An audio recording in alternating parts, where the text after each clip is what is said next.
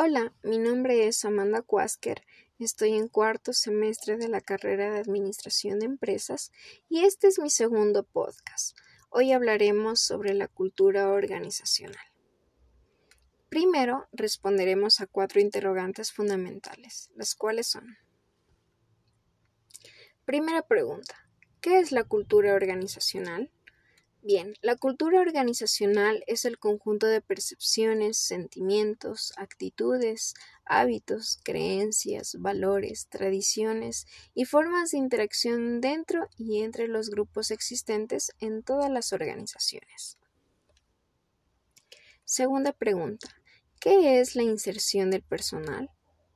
Cuando hablamos de inserción del personal, nos referimos a acciones para incorporar al mercado laboral aquellas personas que tienen dificultades para el acceso normativo, personas normalmente en situación de riesgo de exclusión. Como tercera pregunta tenemos, ¿cómo influye la cultura organizacional en el proceso de selección del personal? En el proceso de selección del personal es importante la cultura organizacional, ya que evalúan más a fondo a cada candidato con el fin de validar si esta persona comparte valores y creencias compatibles con la organización. Este elemento podría significar hasta el 50% del éxito de la contratación o su fracaso.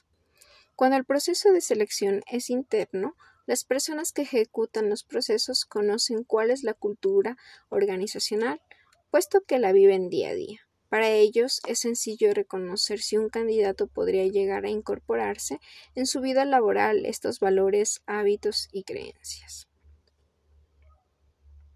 Cuarta pregunta. ¿Cuál es tu criterio acerca de tomar la cultura organizacional como factor decisivo para la contratación del personal?